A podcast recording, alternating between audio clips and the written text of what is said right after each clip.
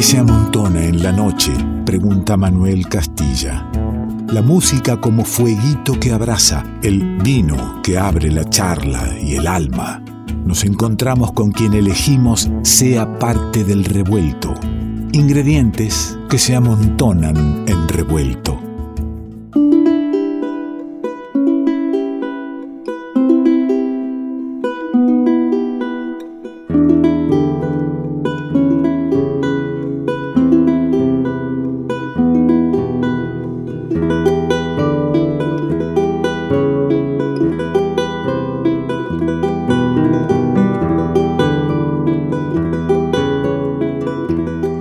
Hermosa música que pone el clima en el programa, eh, en esta noche revuelta, es de un disco que hace poquito me convidaron a conocer y que me ha gustado muchísimo. Enseguida, en esto de, lo, de lo virtual, llega la música y vas en busca de la información de esa música. Estaba Pedro Rossi en la guitarra y dije, ahí está este tipo, este tipo viene siempre con algo interesante, así que quiero, lo quiero tener en el programa, pero no, Simonazzi, usted tiene que buscar más información, rasque. Pedro Rossi en un disco donde no compone ninguno de los temas. ¿Quién es el compositor?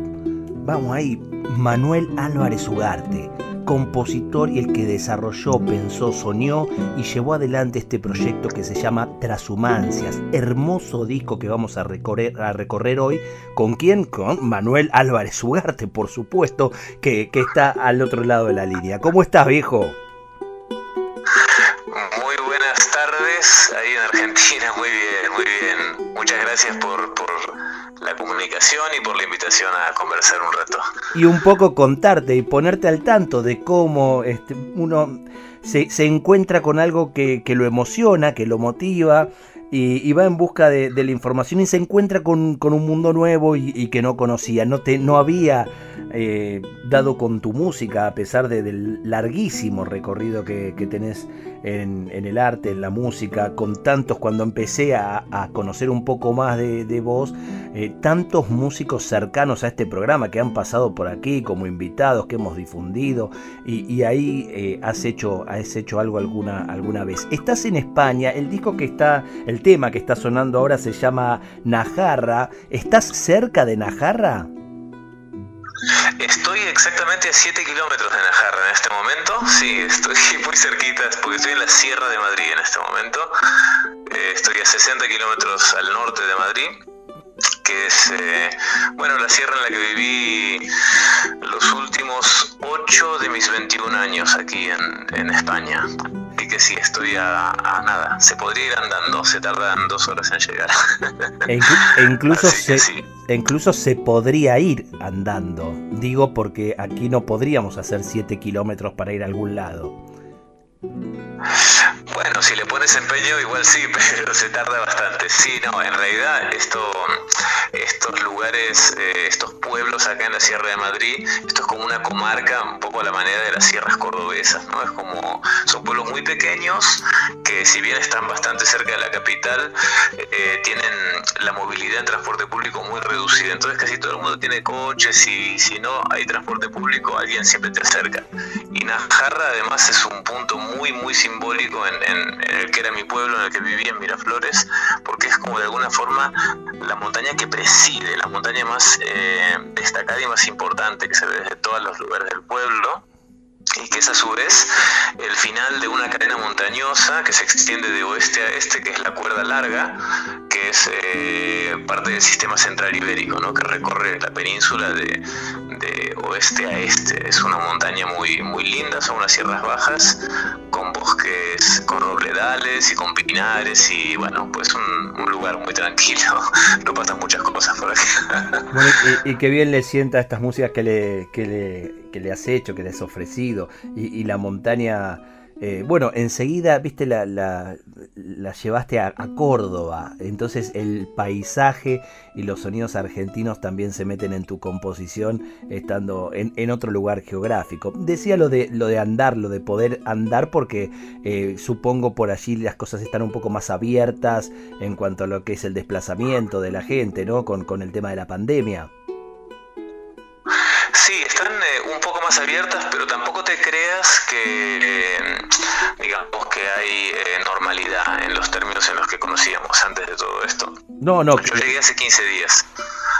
Y en el contraste, digamos, de, cómo venía pasando la cuarentena en Argentina, sí, es, notable, aparte es verano, entonces, bueno, eso hace que se haya animado mucha actividad cultural al aire libre, con las medidas de seguridad que, que garantizan de alguna forma que se puedan hacer algunas cosas y que en este momento en Argentina no podríamos ni plantearnos por la temperatura, por el, por el invierno y por el punto en el que estamos, ¿no? Pero eh, sí, está un poquito más abierto, aunque se sigue teniendo mucho cuidado, es obligatorio el uso de barbijo en, los, en, la calle y para ingresar a los establecimientos, no sé, los supermercados, los bares tienen el aforo limitado, bueno, ah, pero en comparación, digamos que sí que está más relajado, bastante más relajado.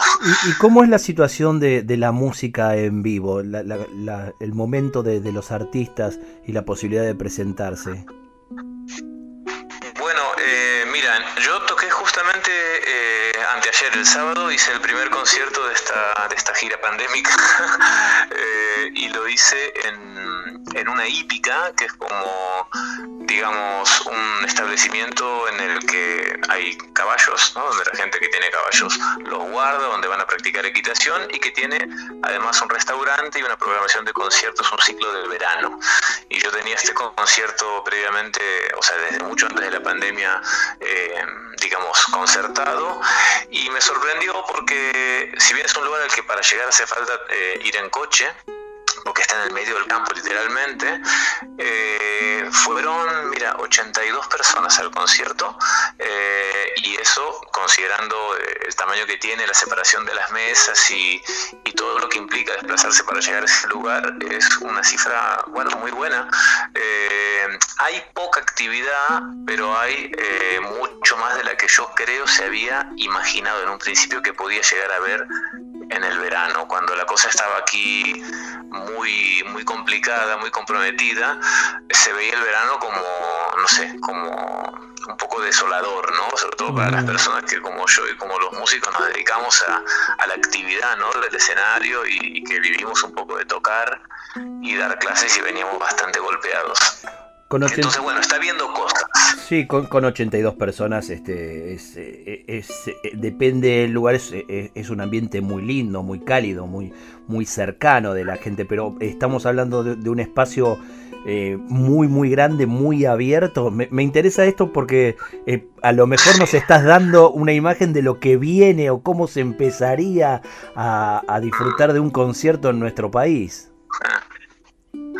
Sí, bueno, mira, hípica y el lugar en el que se celebra el concierto es un escenario al aire libre, en lo que acá llaman un picadero. El picadero es como el corral, eh, el, nombre viene de, del espacio en el que se pican los toros, pero realmente es el corral en el que se ponen a los caballos a circular para domarles y todas esas cosas.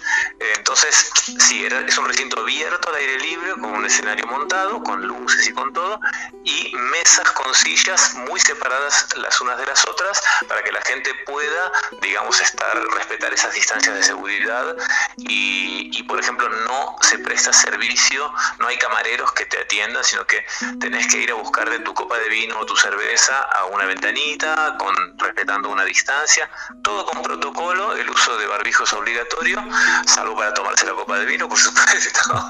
Y eso creo que podría ser lo que, podría parecerse un poco lo que podríamos llegar a ver en un momento dado cuando en Argentina se, se normalice un poco la situación, tengamos mejor temperatura y, empecemos a, no sé, a sumar tímidamente la cabeza. Bueno, es lo que nos deseo eh, un poco, ¿no? Que podamos empezar a, activar eh, la cuestión escénica, ¿no? Porque, a las, bueno, insisto, las personas que nos dedicamos a hacer música eh, nos está, bueno, ya lo sabes, ¿no? Nos está golpeando duro y parejo, como se suele decir en Argentina. Claro, sí. En lo económico. una bola de cristal, ¿no? En lo económico, en lo, en lo emocional también, porque se completa el hecho artístico cuando se comparte con, el público. Más allá del protocolo, más allá de, de, describir el espacio y todo, tu sensación, cómo te adaptaste a un primer concierto bajo protocolos de pandemia. ¿Cómo lo viviste? Mira, yo lo viví como un concierto normal y corriente, porque para tocar me saqué la mascarilla, obviamente, pero lo disfruté muchísimo y fue muy emocionante.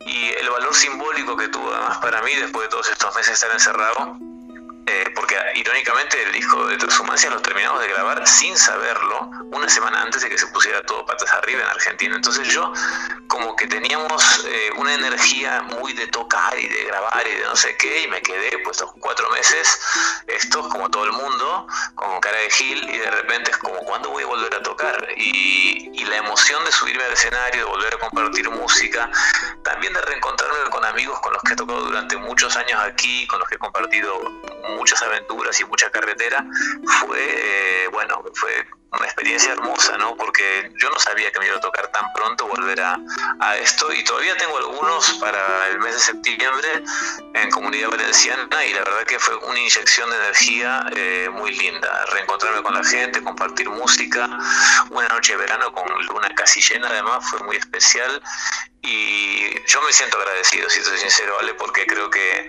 mira, más allá de, más allá de cualquier contingencia económica, como has dicho antes, lo que nos completa un poco es la posibilidad de compartir lo que hacemos con, con, con otros, ¿no? Con otros, porque mm, sin, ese, sin esa ceremonia del concierto, da igual eh, si es sobre escenario o si es en el salón de una casa, ¿sabes?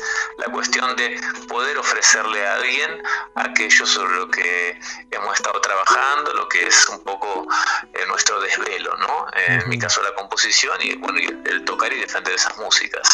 Y, ahora vamos a compartir con, con, los oyentes para conocer un poco de este trabajo, Transhumancias, que, que, que es intenso, que es íntimo, profundo.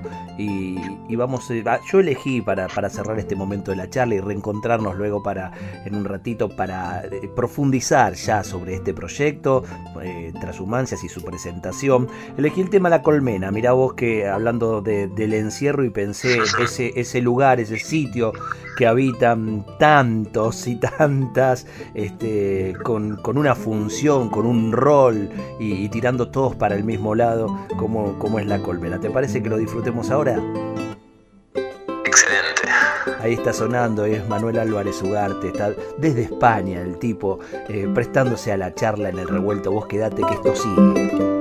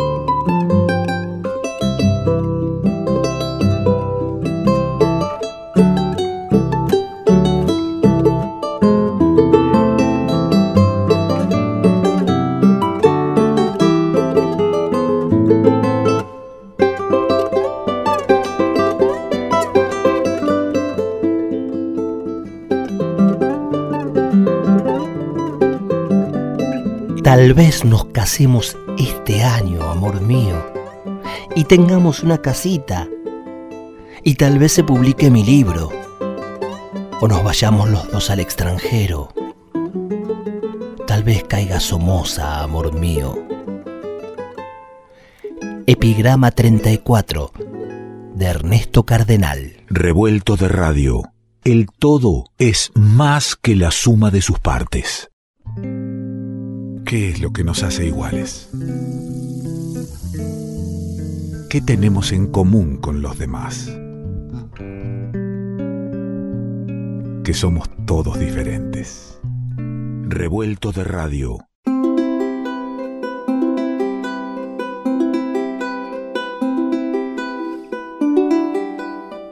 Seguimos en el revuelto, estás escuchando la obra de Manuel Álvarez Ugarte, Transhumancias, estás escuchando este, este tema que acompaña, que es uno de los dos temas con el mismo título, cortitos, chiquitos, se llama Luz de Infancia. Anda escuchando ahí el charango de Manuel Álvarez Ugarte.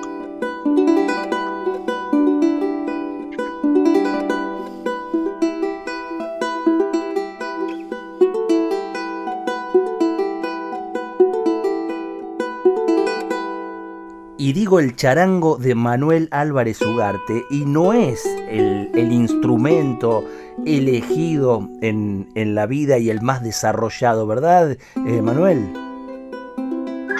Exactamente, yo, yo, no soy charanguista, yo soy guitarrista realmente.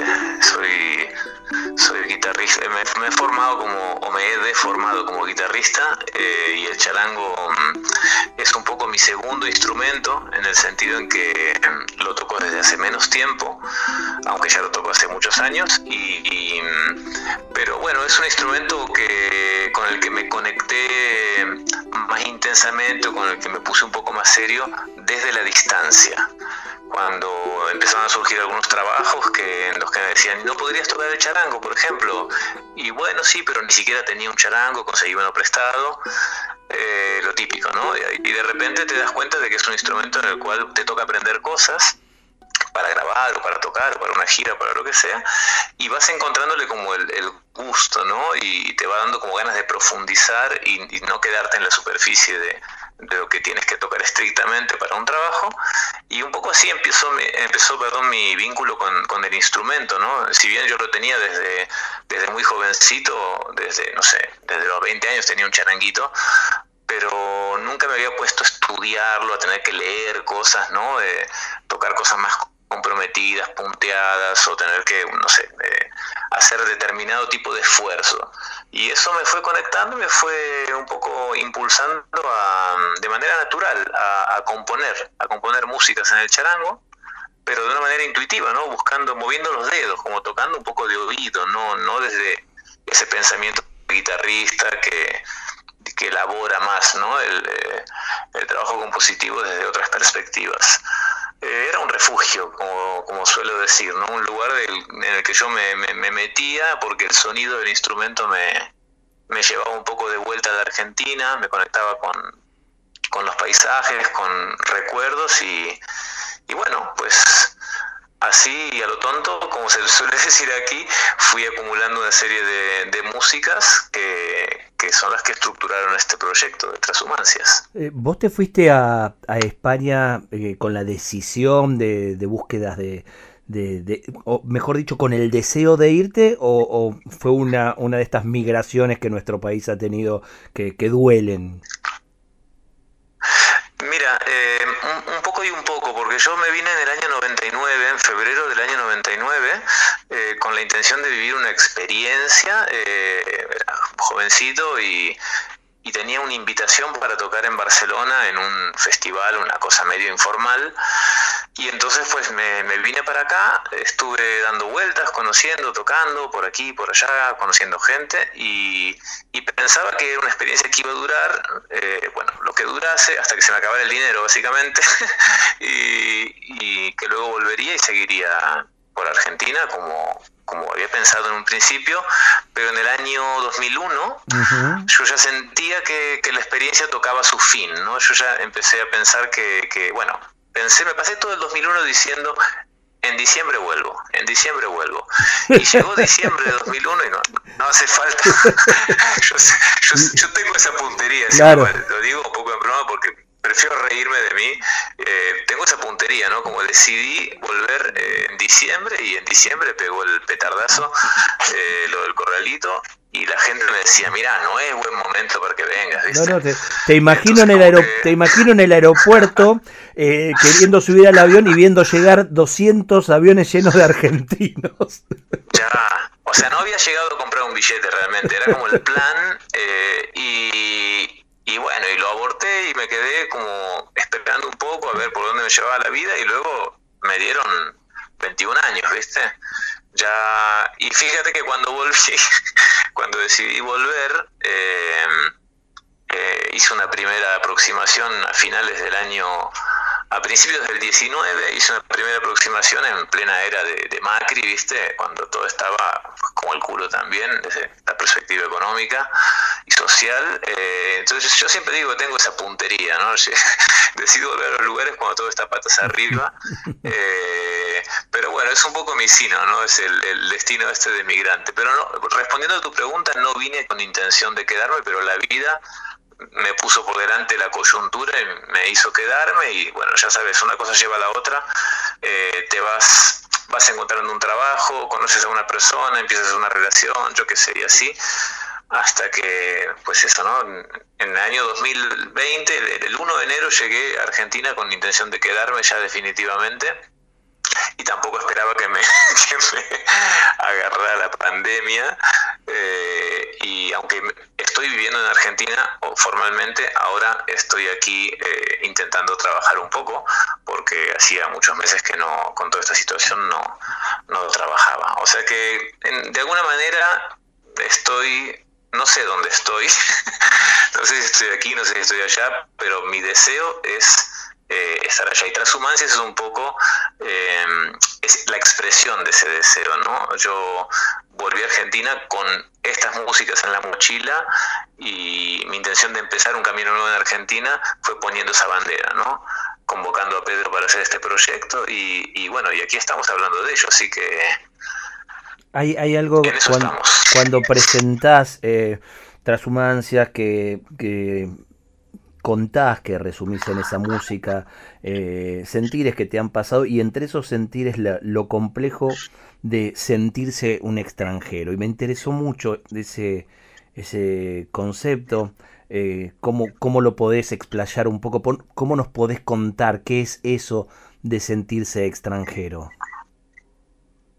Y bueno, es una sensación muy, muy difícil de explicar porque la vivencia mm, te pone permanentemente eh, en contacto con, con, esa certeza de que uno no es del todo de ningún lugar. Si bien yo soy un migrante como muy bien integrado aquí, eh, por un lado porque, bueno, viví muchos años y además eh, solamente me he dedicado a hacer música. He tenido, digamos, la suerte de, de, no tener que hacer otros trabajos, siempre me las he buscado bastante bien con la música. Entonces la experiencia de ser un migrante que se, se empeña en un oficio de la cultura no es la misma, evidentemente, que la que tiene un migrante que va a la obra o que trabaja en otros trabajos que digamos, te exponen a un trato o una percepción de lo que sos diferente por parte de la gente del lugar. Eh, pero irónicamente eh, en Argentina tengo un poco esa sensación también de ser de fuera. Aquí yo abro la boca y digo cualquier cosa y soy un campanazo. Todo el mundo se da cuenta que soy extranjero, todo el mundo se da cuenta, todo el mundo percibe mi acento. Pero es que en Argentina también, yo no sé por qué, pero yo abro la boca y todo el mundo me pregunta, pero vos de dónde sos? ¿Vos sos español? ¿Sos uruguayo? Sos... O sea, la gente me, me, escucha raro y yo creo que eso en alguna medida ha impregnado a mis músicas porque yo soy un músico que se ha dedicado siempre a, digamos, a la, a la vertiente latinoamericana, ¿no? Es como que hice de mi condición de extranjero una tabla de salvación, ¿entendés? Yo me he integrado en, profesionalmente eh, con esa identidad precisamente. La gente que me ha buscado para trabajar aquí me ha buscado porque saben que si me encargan la producción de un disco o, producir un tema o, arreglar o tocarles, es porque yo voy a agarrar el tema y lo voy a hacer sonar como una milonga o voy a escuchar que hay un fondo de festejo afroperuano y lo voy a agarrar por ahí y le voy a poner ese color. Y entonces como que, digamos, me salvo un poco de, o sea, en esa diferencia, en eso que me diferencia, me salvo un poco de, de muchas cosas, porque en las metrópolis como Madrid o como Buenos Aires hay músicos tremendos, viste, eh, por todos lados. Entonces esa condición de extranjero, eh, por así decirlo, que es muy compleja, que te mantiene en una mm, neurosis permanente, que no sé, que es, es difícil de llevar en ocasiones, también tiene el, ese plus de interés, ¿no? Que, que te hace ser local eh, en todas partes. Yo aquí me, soy muy me manejo con, con, mucha naturalidad con la gente, tengo redes, eh, digamos, afectivas, de amistad y profesionales muy, muy grandes. En Argentina tengo menos, pero al mismo tiempo tengo la, naturalidad en el trato con la gente y la, y la comprensión de la complejidad ¿no? que tiene eh, la sociedad argentina así en su conjunto. Entonces, bueno, eh, eso es, es, extraño, pero te hace habitar, a pesar de que uno lo perciba como extranjero, los dos lugares con, eh, por así decirlo, condición de local. Es raro, es bonito, eh, pero al mismo tiempo también yo sentía en mi interior eh, que algo me estaba pidiendo volver a la Argentina como hacer pie en, esa matriz de la que sale toda esta impronta de mi música y de lo que soy culturalmente, ¿no? que soy pues un, músico eh, educado y formado en, Latinoamérica, ¿no? en, las estéticas y en las maneras de hacer música que tiene Latinoamérica. Es Manuel Álvarez Ugarte, es el compositor de estas músicas que nos están acompañando, de Transhumancias, que se va a presentar el, 20 de agosto, jueves 20 de agosto, el próximo jueves. Em, va a estar el, disco en todas las plataformas, los discos virtuales que son ahora, y también un documental donde fundamentalmente, aparte de explicar todo, todo esto que estamos hablando y, eh, lo, hace con el amigo Pedro Rossi, de quien en un ratito nomás nos va a estar contando cómo fue ese encuentro y cómo fue esa convocatoria y la buena, la muy buena idea de, sumar a este tremendo guitarrista, pero un gran artista, más allá de la técnica, es un tipo que se compromete en lo que hace y, que si no lo motiva difícilmente se sume a un proyecto como es Pedro Rossi. Así que, insisto, e, esta unión que, se dio tiene que ver también con, que han latido de, igual manera para poder llevarlo adelante. Pero nombrabas, hablabas recién de, de los esto de ser extranjero. Y quiero compartir un tema con, los oyentes que se llama carrilanos, eh, que bueno, los carrilanos son, son las personas que viven en, en la calle, y, no sé por qué hago esta, esta analogía, ¿no? Que, no importa la nacionalidad, donde hayan, donde hayan nacido y donde vivan, son un poco extranjeros del sistema, extranjeras de, la vida de, todos los que la, llevamos más o menos bien, con un techo, con, comida, con, una calefacción en este invierno. Eh, el, el, tipo de la calle carga, carga en sí este, haber sido desterrado y sentirse extranjero, ¿no? Eh, ¿cómo, es que, a estas músicas las asociaste y las llevaste al término de los carrilanos? Bueno, te hago un apunte con respecto a carrilanos. Carrilanos, eh, en realidad, en, el, en mi pueblo en el que viví, bueno, los últimos años en Miraflores, es una palabra que se usa para designar, es como un, gentilicio de segunda categoría, digamos, que hay un gentilicio oficial para designar a las personas que son nacidas en el pueblo, ese gentilicio es macureños, y las personas que son forasteras, que son extranjeras, son eh, con un matiz peyorativo designadas como carrilanos. O sea, yo he sido un carrilano en ese pueblo. Y el término carrilanos viene del tiempo de la dictadura franquista, porque cerca de mi pueblo, pues a escasos, a escaso un kilómetro del centro del pueblo, pasa el antiguo trazado del ferrocarril que une Madrid con Burgos. Y ese ferrocarril se construyó durante la dictadura franquista y quienes digamos, sirvieron como mano de obra fueron precisamente los presos republicanos, ¿vale? Los disidentes del régimen franquista, por así decirlo, que eh, trabajaban conmutando eh, su, su fuerza de trabajo por una reducción de la condena y los alojaban en unas colonias de casas muy precarias, como unos barracones, digamos, a las afueras del pueblo, en la zona baja, en la zona más humilde del pueblo, que ahora se conoce como las casas baratas.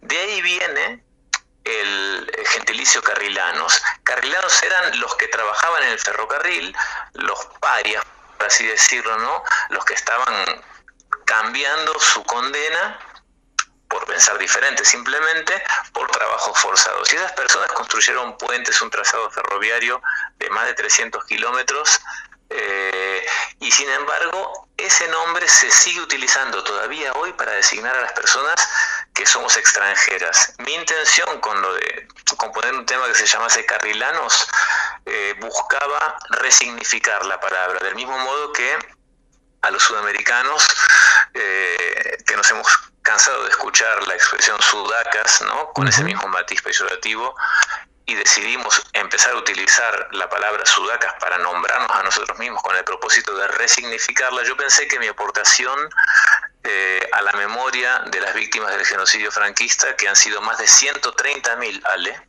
¿eh?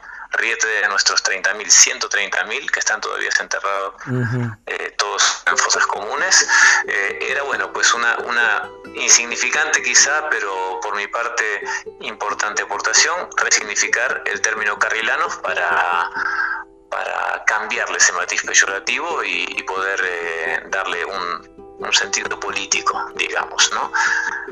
Tremendo. Tremendo, ¿no? Usaste la palabra resignificar y mientras te escuchaba, yo resignificaba, era la palabra que me estaba sonando a mí, resignificaba eh, lo que para mí significó eh, eh, un título de Carrilanos en un tema. Qué importante es, y esto también vamos a charlarlo, en, en la música no cantada, donde las historias no se cuentan, poder escuchar esto antes de un tema y resignificar toda la historia. No es, no es carrilanos, tal cual la palabra como yo la entendí, no es tan distinta tampoco. No es tan distinta tampoco. Pero se parece un poco. Claro. Y ahí está sonando entonces Carrilanos de Manuel Álvarez Ugarte.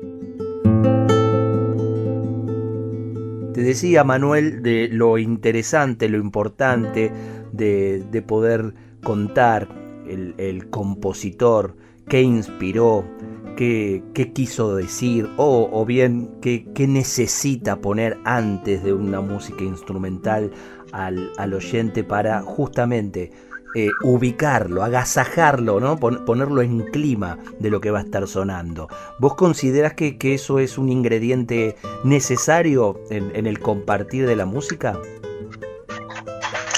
Bueno, yo no creo que sea necesario explicar las cosas, creo que es importante hacerlas, eh, porque las cosas cuando se hacen medio como que se explican solas. Pero reconozco también que, bueno, que a todos nos gusta que nos cuenten historias, ¿no? En general. Y, creo que a veces esa ayudita, sobre todo si uno no, no digamos, lo hace de manera eficaz, ¿no? Con, con economía de palabra y con, con, una búsqueda, eh, ¿cómo se dice? Con una búsqueda apropiada ¿no? de cada una de las palabras que a usar para designar o para contar la historia que, que hay delante de una música, ayuda bastante a que la escucha se transforme, ¿no? Y que uno pueda, no sé, sacar o, situarse frente a la experiencia de escuchar una música que no es conocida y que es instrumental, ¿no? Reconozcamos que las personas que hacemos música instrumental estamos a la cola de todo, ¿no? Porque, eh, ¿no? En general la gente escucha, se escucha poca música instrumental, ¿no? Es cierto. Entonces, bueno, como es darle un plus de interés y hacer que, bueno, que que esa historia que hay para contar se pueda entender o se pueda, o bueno, se pueda disfrutar desde otro lugar, eh, creo que, es, es, un recurso válido, aunque, insisto, las cosas me parece que se explican solas. Eh, pero bueno, las cosas se cuentan solas. Claro, en, en, la experiencia del concierto puede funciona, normalmente suele ser en entretenido y a la gente le, llama la atención y, le mueve cosas y como dijiste recién, viste, de pronto conocer una, una historia alrededor de la, de, no sé, de lo que dio origen a una música, no sé, te, te invita a una reflexión o te formula una pregunta y lo más importante que puede pasar para mí con una manifestación artística es que te, que te no sé, que te plantee preguntas, ¿viste? Que te vayas a casa con una pregunta, ¿no? Con una reflexión, así. Totalmente, totalmente. ¿Y por qué Pedro Rossi? ¿Cómo y por qué Pedro Rossi aparece en Trashumancias? Y bueno, Pedro, ¿qué, decir de, Pedrito que es, o sea, no, no, no digo ya como músico un, genio, sino que es, es, un ser de luz, ¿no? El Pedro es un tipo extraordinario. Mira, yo a Pedro lo, lo conocí hace, o sea, lo tenía súper fichado, ¿no? Porque por la Liliana y por, eh, y por un disco que había grabado con un contrabajista, Fabián Martín, que claro, Circe, claro que sí. Que me volaba la, me volaba la peluca. Discaso, discaso, Circe Tremendo, tremendo, ¿viste? Y, bueno, como que el guitarrismo de Pedro, ¿viste? Me, me, llamaba mucho la atención, el trabajo con la Liliana me, parecía como, no sé, tremendo. Y cuando yo fui a, yo soy estudiante de bandoneón, ¿sabes? Y me fui a Argentina en la primera experiencia esta de, volver a estudiar bandoneón y es, en lo que estoy. Yo estoy haciendo una carrera instrumentista profesional y estoy metido en ese, en ese lío. Y en uno de esos eh, viajes me, me, apunté a un cursillo que, que daban eh, Sebastián Zambrana, que es un amigo, junto con el querido Pepe Luna eh, y Pedrito Rossi. Era un, un, cursillo como una charla sobre la guitarra de siete cuerdas. Yo ando con el interés, eh, andaba con el interés de la séptima cuerda y me fui, me apunté me fui a ver la charlita esa, que era un taller con concierto, y ahí los conocí personalmente a, Pepe y a, y a, Pedro, y los vi hablar y tocar, y fue una experiencia súper bonita, y cuando los vi tocar juntos y solos a los tres, con Pedro me quedé loco, ¿entendés? Fue como, pero este chico, dije, pero este chico, ¿dónde salió? Cuando, cuando lo vi tocar me di cuenta que no era, o sea, solo un, un, gran guitarrista, sino que era un artista, eh, aparte de un ser adorable, ¿no? un chico que el primer día que me conoció me dio un abrazo, eh, quedamos en contacto y empezó a crecer, digamos, en, en mí la, la idea de, de, venir a, bueno, de ir a Argentina a grabar Transhumancias, porque si bien las músicas se compusieron todas aquí, yo creía que era como un gesto de, de amor a la tierra que, que, me dio, digamos, esa impronta sonora, ir a grabarlo allá y hacerlo con un músico que además de tener como las competencias y el conocimiento para tocar bien expresivamente esa música, tuviera como ese mundo sonoro que tiene Pedro, que es muy difícil de explicar porque solo hay que escucharlo para entenderlo, ¿no? Pero Pedro tiene, tiene mucho más que habilidades, ¿no? Y conocimientos. Es un tipo que tiene, emana una energía y tiene así un mundo sonoro que a mí me, me, me encanta, me, me fascina y hablando con un amigo eh, que también es compositor, con el que toqué justo el sábado pasado, un amigo alemán, Rainer, me dice, le comenté esto y me dice, pero ¿por qué no lo, no lo invitas? Si, si al final, eh, si tú quieres hacer música con él, hazle una propuesta y, ya está. Y yo le escribí a Pedro con un miedo, me acuerdo, porque a pesar de que es mucho más joven que yo, no que Pedro es un chico súper joven, pero como yo lo veo como un genio, como un monstruo de la música, y le escribí con mucho con, no sé, con mucha reticencia y con mucho digo, mira Pedro, estaba pensando en hacer esto, en producir esto, no sé si querrías hacerlo, mira, te mando unas muestras y, y para mi sorpresa, Pedro, que, que es un amor, ya sabes, porque lo conoces o cómo es, Pedro me dijo, pero qué lindo esto, che, sí, bueno, cuando vengas, quedemos a tomar un café y, y fue muy loco porque yo volví a Buenos Aires, esto se lo, se lo escribí, ponerle en diciembre, y yo volví a Buenos Aires el 1 de enero. Eh, y quería tomar un café con Pedro y le dije, bueno, mira, estas son las músicas, acá hay unos papeles, no sé qué, tal y cual, ¿qué te parece? ¿Cuándo querés grabar? Y yo había pensado grabar a principios de marzo, ¿qué te parece? Bueno, perfecto. Entonces fue como nos juntamos en febrero, nos hallamos cuatro días y nos metimos dos días a grabar.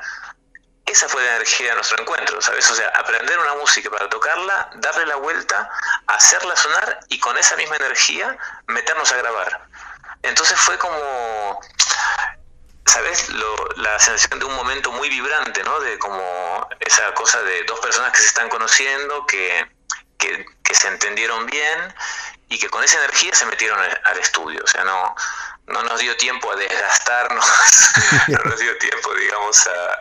No, fuimos así con esa energía tremenda y en dos días se grabó el disco, nos metimos en un estudio ahí en Palermo, en Panacea, Pedro y yo dos días grabamos todos los dúos y luego yo me fui otro día y grabé unos solitos y, ahí salió otra sumancia. Obviamente este proceso viene desde 2016, esa música está muy masticada por mí, yo le he tocado con diferentes formaciones y con, con otros músicos antes, pero Pedro la agarró, ¿entendés? Con un cariño y con un, eh, con un compromiso y con un amor, eh, ¿sabes? Porque, no sé, le puso no sé, tantas cosas lindas, la, la redimensionó a la música, ¿viste? Yo por eso también le, te dije, te pido permiso, Pedrito, porque quiero que esto sea un disco de los dos, porque siento que te has apropiado de estas músicas hasta el punto de, de, mejorarlas, ¿no? O sea, pero notablemente.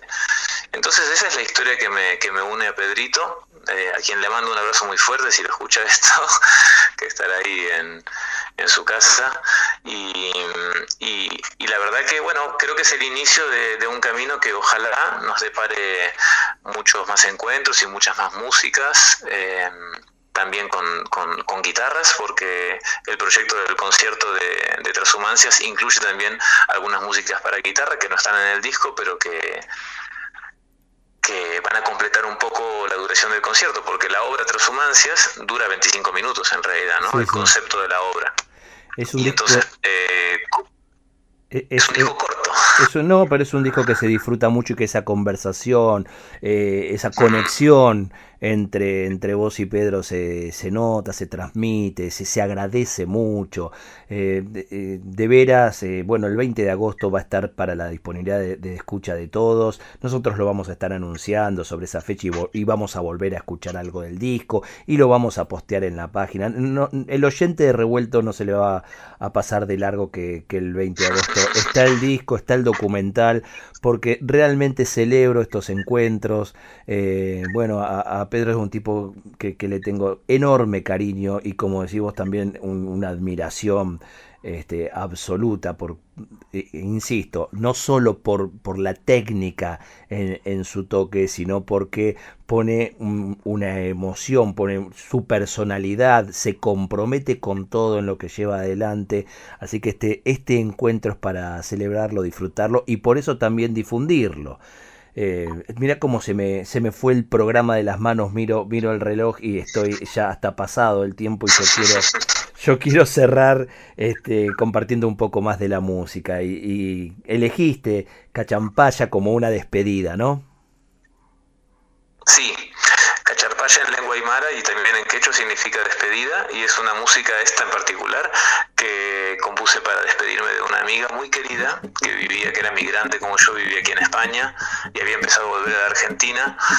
Tenía 50 años recién cumplidos, estaba como una rosa y le dio un, así un, un ictus, un, una CB y no pude despedirme de ella, la Fabi. Entonces, como un gesto de amor a nuestra amistad, eh, compuse esta música para a mi manera despedirme y celebrar la vida con con, la energía de esa música, que no es tristeza, que no es melancolía, que es celebración, que es danza y es amor, que es eh, lo que además a mí me vincula a la música y a la gente a la que quiero.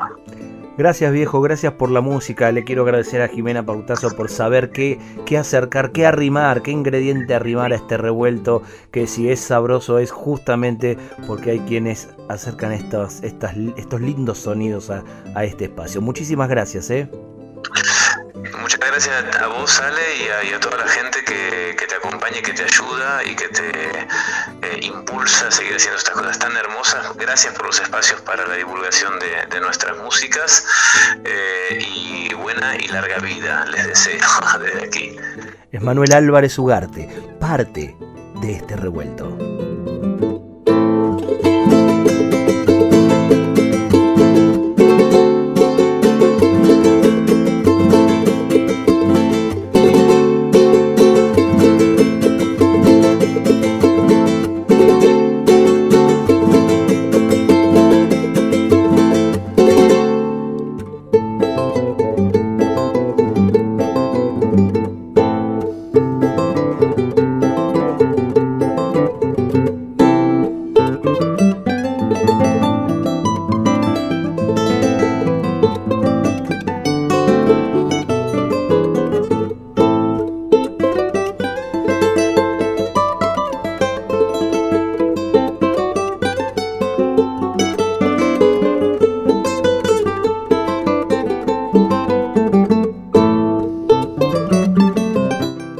Pongas ningún clavo en la pared. Tira tu abrigo en el diván. No hagas planes para más de cuatro días. Mañana mismo estarás de regreso. No riegues el pequeño árbol. ¿Para qué sembrar otro árbol? Antes de que alcances la altura de un escalón, harás tus maletas y te irás. Baja la visera de la gorra cuando pase la gente. ¿Para qué estudiar una gramática extranjera?